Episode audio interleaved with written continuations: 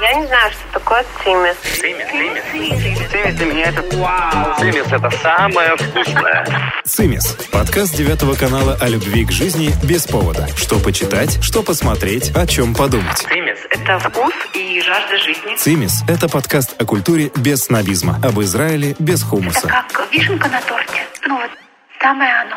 Еженедельно на всех цифровых платформах, а также в мобильном приложении девятого канала. Это оригинально. это высший класс. С вами подкаст «Самый Цимис» и я его автор и ведущая журналист Екатерина Врублевская. Здравствуйте. Сегодня у нас в гостях Татьяна Карауш, врач-анестезиолог, сеньор больницы Балинсон, по совместительству автор популярного инстаграм-блога о медицине и жизни и вылитая копия актрисы Хиллари Свонг. Привет! Добрый день. Возможно, сегодня Татьяна расскажет нам о том, что же на самом деле с нами делают под наркозом. Ну что, поехали. «Цимис». Тань, сегодня я хочу начать разговор со слова «сочувствие». Мы уже говорили с тобой об этом до программы. А точнее, с отношения э, медика к пациенту. Скажи мне, пожалуйста, вы чаще просто выполняете свою работу механически или все-таки ты вовлекаешься эмоционально и сочувствуешь истории и страхам пациента? Чаще я вовлекаюсь в историю эмоционально, поэтому я работаю анестезиологом. Красота работы в том, что я не должна проследить, что будет с пациентом потом. То есть сегодня моя задача в том, чтобы ему сегодня было не больно, хорошо, с минимальными осложнениями. Потом я посмотрю, как он проведет первые сутки после операции, а дальше мне не нужно знать, как будет с его онкозаболеванием. В общем и целом не должна вникать в эти страшные истории. Э, Еще я скажу, что больше, конечно, истории, которые меня задевают, это те, которые связаны с моим полом, с моим возрастом, с людьми, которые вышли из моей страны. То, о чем ты людьми- писала, это Да. истории, которые ассоциируются с тобой. Да. Те пациенты, Те, которые которые ассоциируются с тобой. на себя, они, конечно, больше задевают. И те истории, которые меня не задевают сильно, например, мы оказываем помощь и террористам, и преступникам, то я выполняю свою работу доб- добропорядочно, все то, что нужно. Но тогда у меня меньше эмоциональной окраски. Хотя есть такая теория, что когда ты не вовлекаешься эмоционально, ты лучше можешь оказать Лучше. помощь. Да. Это то, как журналисты э, обычно хуже делают интервью с людьми, которые им нравятся, с родственниками или друзьями, потому что ты не можешь задать какой-то вопрос, который человека скомпрометирует или поставить в неловкое положение. Также и с врачами. Если тебе человек нравится, ты будешь больше стараться, нервничать, соответственно, да? Точно, А, точно так вот у нас принято не делать эпидуральную анестезию своим женам, точно так же не принято давать наркоз тем, кого ты знаешь. Стараешься найти кого-то хорошего, но вот только чтобы не ты. Хорошо, а как тебе кажется, а может ли классный профессионал быть вообще полным негодяем и абсолютно равнодушным к своим пациентам? Такое бывает, как тебе кажется? Как по мне, если он классный врач, и его поступок приведет к тому, что я выздоровела, да фиг с ним, пусть будет м***ом, по большому счету. Еще эм, у нас э, с 2000 года ввели такой термин «второй жертвы». Это тот медик, который проявил эмпатию, сделал какую-то не связанную с этой эмпатией ошибку, но медицинскую или халатность, или чего-то упустил, или это было не в его руках, и он стал второй жертвой ситуации. Например, в акушерстве, или когда ты оказываешь помощь родственнику, или знакомому, или кто-то погиб. Тот человек, который погиб, он первая жертва, а тот медик, который переваривает, как он считает свою ошибку, считается второй жертвой. И сейчас организовывают в развитых странах, организовывают группы поддержки для таких медиков, потому что это, это вырисовывается в большую проблему. Это про медицинские ошибки. Да, люди переживают свои ошибки годами, и пятая часть из них просто не выползает из состояния депрессии. Мы до программы тоже говорили с тобой о том, что есть такая хорошая фраза из «Кавказской пленницы» «Да здравствует наш суд, самый гуманный суд в мире». И мне кажется, знаешь, что с израильской медициной существует какая-то похожая история. А, Она самая гуманная, она фантастическая, прекрасная и несколько идеализированная, как мне кажется. Ты работала и в России, и в Израиле. Исходя из своей практики, расскажи немножко о медицине там и здесь, и так ли уж хороша медицина Израиля на самом деле. Медицина Израиля хороша. Идеализировать я бы ее не стала. Мы очень классно здесь спасаем. У нас технически оснащенные больницы. Каждые 2-3 года практически каждая специальность врача проходит повторный курс базовой медицинской помощи. То есть спасение жизни каждый доктор уметь, должен уметь провести. И также есть всякие тренинги по этому поводу. То есть если человек решил умереть, ему здесь не дадут. Это будет сложнее. Это пункт первый. Это Так. сила израильской медицины. А если мы хотим поликлинической помощи, например, размотать... Не по протоколу. Не по протоколу. Размотать клубок болезни у какого-то конкретного пациента, здесь никто этим не занимается. Если тебе нужно попасть на прием к офтальмологу, к не- неврологу, эндокринологу, дерматологу, ты скорее выздоровеешь, чем попадешь туда быстро или за большие деньги. Или начнешь умирать, и тогда смотри пункт первый. Тебя спасут.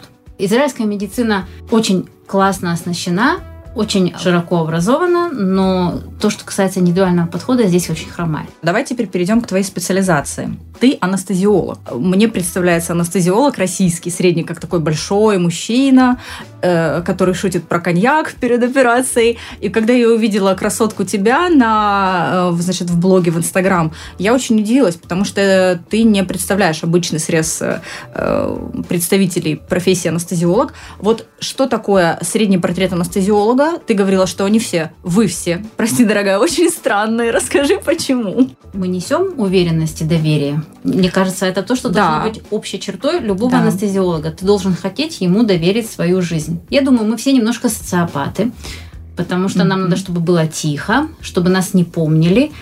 И mm-hmm. тогда, значит, ты хорошо сделал свое дело. И еще мне кажется, что у анестезиологов нет такой потребности, как у хирурга в сцене. Кстати, в Израиле анестезиолог, он не реаниматолог.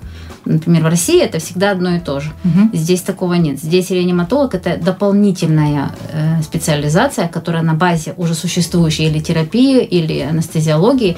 И, и там не просто спасение жизни или угу. травмированного человека, там масса заболеваний критических, и они очень умные доктора. На твоей страничке в Инстаграм одна из самых популярных тем – это детский мозг и наркоз. Расскажи немного об этом. Такая общая рекомендация существует, что желательно ребенка лет. до трех лет не трогать, после трех если хочешь, пожалуйста. Вот наболевший вопрос, например, о зубах. В Израиле лечат под, общим, под общей анестезией, лечат детям зубы, да. Один mm-hmm. зуб это не проблема. Это mm-hmm. здесь у каждого стоматолога практически в кабинете закись азота. Это веселящий, веселящий газ, который газ. в народе. Да, да. да. Он э, немножко затуманил, ему делают укольчики, один зуб ему лечат. Проблема в том, когда ребенок приходит с полным ртом, mm-hmm. он просто не высидит. Тогда под общей анестезией в детской больнице проводится вот полностью санация полости рта. И, и вот лучше ее сделать, потому что проблемы, если не полечишь, их больше, и они Ну, то есть это такой общий, я так понимаю, это общий медицинский принцип. Возможный вред не должен превосходить возможную пользу. Правильно я понимаю? Всегда взвешиваешь, да, что угу. тебе угу. вред, что тебе... Э, еще об анестезиологии. Эпидуральная анестезия, особенно во Только время... хотела сказать. Тут да. тоже вред и польза. Слушай, я расскажу о своем опыте. Когда я готовилась к родам, в России есть такой очень устойчивый стереотип. Я готовилась к родам в России, хотя рожала я уже здесь. Это вряд ли можно назвать стереотипом, но окей, был бум естественных родов. Все мои подруги, Тебе большинство... нужно было идти в поле с травой? Практически. Угу. Кто-то шел в поле с травой, кто-то садился в ванну и рожал э, под крики дельфинов и чаек, а кто-то просто говорил о том, что, в общем, эпидуральная анестезия, она вредная, потому что ребенок не станет лидером, или если он станет лидером, то у тебя откажут ноги. Ну, от и до. Я утрирую сейчас, конечно. И ты знаешь, я была настолько воинствующая амазонка, молодая в тот период, я подумала, а в самом деле я вот как это так, я буду рожать с этой эпидуральной анестезией и вообще. Но когда у меня начались схватки, прошло несколько буквально часов, и я поняла, что я не хочу никаких естественных родов, ставьте мне. Пришел анестезиолог, он мне поставил, обезболил, и мне очень полегчало. Потом я спокойно относительно родила, и я не вижу какую-то проблему в своем ребенке. Ни из анестезии, ни без нее. Она абсолютно здоровая, и она лидер, как мне кажется. Короче говоря, к чему я все это? Какие научно доказанные побочные эффекты от применения эпидуральной анестезии в родах?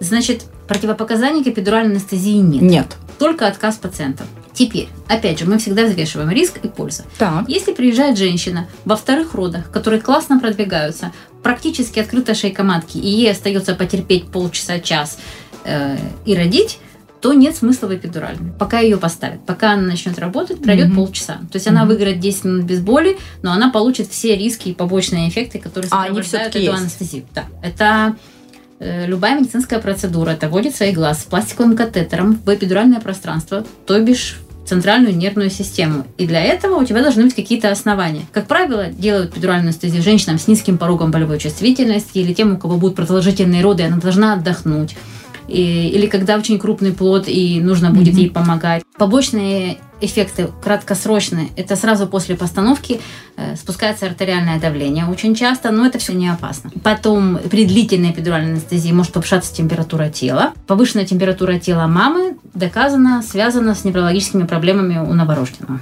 Мама должна рожать с нормальной температурой тела. Угу. Женщины Хорошо после эпидуральной анестезии могут э, ходить с болью в спине. И женщины после эпидуральной анестезии могут страдать, страдать от головной боли. И татуировки. Татуировки не противопоказания тоже.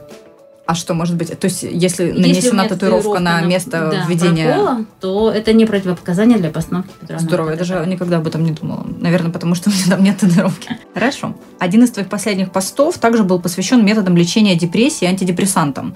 Я, честно говоря, была шокирована. Я думаю, как и многие читатели твоего блога. Я э, хочу, чтобы вначале ты рассказала, почему ты решила написать пост о депрессии, о методах ее лечения, и, может быть, начала, если существует сейчас какая-то статистика, насколько много людей подвержены депрессии, и как отличить реальную клиническую депрессию от хандры и плохого настроения. Я честно пытала психиатра. Но психиатры, они еще страннее, чем анестезиологи.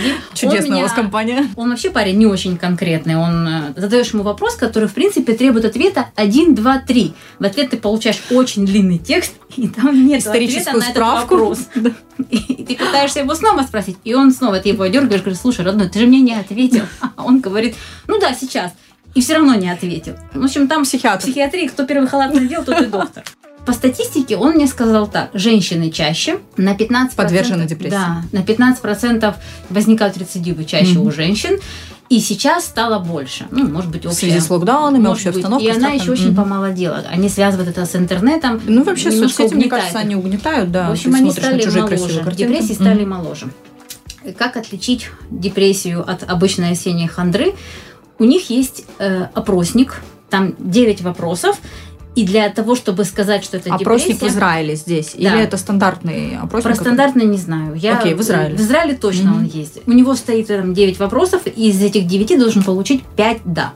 Если ты получаешь 5 «да», значит, речь идет о депрессии. Изменился ли у тебя аппетит за последнее время? Изменился ли у тебя сон? Тревожность в течение дня, сниженная самооценка, чувство вины, мысли Мне кажется, сейчас все наши слушатели поймают себя на том, что у них Да, клиническая это, депрессия. Это должно быть большую часть времени суток и большее количество времени в Мгм. месяц. Мгм. То есть это не может быть, вот у меня сегодня 2 часа настроения нет, значит, все, у меня уже депрессия. Э, Снижение активности, снижение вот энергичности, вот такие вещи, их там 9 вопросов, из них 5 да, значит, он, он тебя рассматривает как депрессивного. И мы можем рассматривать, э, применять методы лечения к депрессии в этом да, случае. но они обычно начинают с разговоров, с таблеток. Это страшно пить антидепрессанты. Мне кажется, это многих э, людей пугает. Я могу сказать, один раз в моей жизни была, я теперь уже понимаю, что это была натуральная вообще депрессия. Вот отчасти потому, что у меня не получились естественные роды. Они мне дали этот опросник. Там было 9 вопросов. Но, естественно, я на каждый написала нет, потому что я не могла позволить себе так жалобиться. Но я подумала, что удивительное дело, на каждый практически на 9 из 9 я готова была ответить да. Они смеются над русскими по этому поводу, о том, что мы скрываем, о том, что у нас не принято плакать, о том, что мы все терпим, от того, То что есть мы это культурный жалуемся. код, да, такой Да, генетический? Они, они, они так и говорят, что, мол, вы ненавидите до конца жизни, вы Хорошо, а это страшно пить антидепрессанты? Назначить? современные антидепрессанты не страшные. А расскажи о страшном методе. Страшный который, метод да, мы электроконвульсивная терапия. У них есть свои показания, и показания эти расширяются. Сегодня э, они даже на изменение эм, свойств, на нарушение свойств личности даже пытаются применить. Раньше это была только депрессия, потому что люди не принимают таблетки. Человек в депрессии, у него нет сил даже эту таблетку проглотить. Он не самоубивается, потому что у А. него просто нет сил самоубийцы. Признак человека, который пошел и решил что-то делать, том числе самоубийца, он как бы выздоравливает. У него теперь больше сил, чем было до того. Какая что прекрасная этого новость. Он лежал, и у него просто не было на это сил. Так, в общем, если... Ну, ладно, да. Таких людей, вот, которые очень э, опасны в этом Мгм. плане, их закрывают в отдельный бокс, Мгм. за, них- за ними присматривают, и их лечат. Нельзя сказать, что это насильно, это подписывает комиссия этическая. э, Это вот эти терапии. страшные э, такие да, да, комнаты, которые Нет, показывают это обычные в, палаты. в кино, знаешь? Нет, это обычные палаты. И эта терапия выглядит довольно-таки элегантно, если она красиво проведена. Это как вот если посмотреть в страшном кино, когда человек в судорожном припадке, там, Такого нет. весь- такого нет, совсем нет. Он просто уснул, ему приложили электрод к голове, а потом немножко видно судорожный припадок, совсем немножко, но он должен быть. И потом он проснулся. Все. Давай еще расскажем о шутках анестезиологов. Приоткрой немножко нам бэкстейдж. Шутите ли вы над пациентами, когда те засыпают? Пьете ли вы коньяк? В общем, расскажи, что вы там делаете, когда мы спим? Я вам точно скажу, что в израильских больницах нет вот этих вот страшных историй о том, как кому-то связали руки до синяков, кого-то оставили лежать раздетым, и он замерз. Лично я всегда слежу за тем, чтобы все интимные места должны быть прикрыты. И даже когда уже операция закончена, и на, на шве послеоперационном mm-hmm. Э, заплатка, наклейка. То есть мне лично это важно. Я бы не хотела оказаться на месте пациента, который лежит здесь раздетым, и все вокруг ходят. Все, которые ходят, всем все равно. Они уже привыкли. Это уже как бы конвейер. Сама же говоришь об эмпатии. Вот, ну, неприятно это. Вот эта занавеска между хирургом, хирургическим полем и анестезиологической mm-hmm. машиной, она называется гематоэнцефалический барьер у нас в больнице. Гематоэнцефалический барьер – это барьер между мозгом и кровью. То есть не все препараты проходят из крови в мозг, угу. потому что гематоэнцефалический барьер не пропускает. Так вот эта занавеска у анестезиологов тоже так называется, потому что там, где хирург, там кровь, а там, где анестезиолог, там мозг. Угу. Не смешно? Ну, я, я... Это медицинский юмор? Да. А да. еще он там музыку включаем. А, вы даже включаете музыку? Музыку обычно заказывает хирург, потому что хочется, чтобы у него все получилось. Хорошо, что фильмы не, не смотрите, фильмы надеюсь. смотрим мы, анестезиологи. Иногда, когда все очень спокойно, стабильно, можно вставить наушники. Слушай, а бывает такое, что во время операции человек просыпается? У тебя было такое в практике? А, нет. Э, такое бывает в страшном сне каждого конкретного человека. Это, это ваши страх. кошмары, да? Это не наши кошмары, Нет. это кошмары наших пациентов. пациентов. О том, что ты проснешься, а тебя еще оперируют. Э, это правда, наверное, очень страшно, потому что дается препарат, который обездвиживает человеческое тело, мышечный релаксант. То есть человек просыпается, а подвигать, подвинуть чем-то он не может, потому что он обездвижен а искусственно. И сказать он не может. Он просто проснулся, он Боже. все слышит и чувствует. Чувствует в том случае, если его еще не дообезболили. Это страшный сон из прошлого века. На сегодняшний момент э, таких ситуаций просто не происходит. Ну, то есть я 11 лет работаю анестезиологом, у нас такого не было. Ну и слава богу. Страшный сон – это я не уснул, меня уже начали оперировать, я проснулся, меня еще не закончили, или я не проснулся и умер. Это три самых ну, таких и вообще, знаешь, оказаться в операционной, это тоже в какой-то степени страшный сон. Ну, мы же туда не, не просто так приходим, нам же что-то нужно. Если я не проведу эту операцию, я приеду с этой же проблемой, только в срочном порядке. В срочном порядке все осложняется гораздо больше. И по дежурству, как правило, менее опытные врачи. Поэтому лучше в плановом порядке, доктору, которого ты знаешь, и Вы все думать, поняли лучше, в, в плановом порядке не тяните. все врачи классные. Наше время заканчивается. С вами был подкаст «Самый ЦИМИС». Не болейте и будьте счастливы при малейшей возможности. Таня, спасибо. ЦИМИС – это самое вкусное.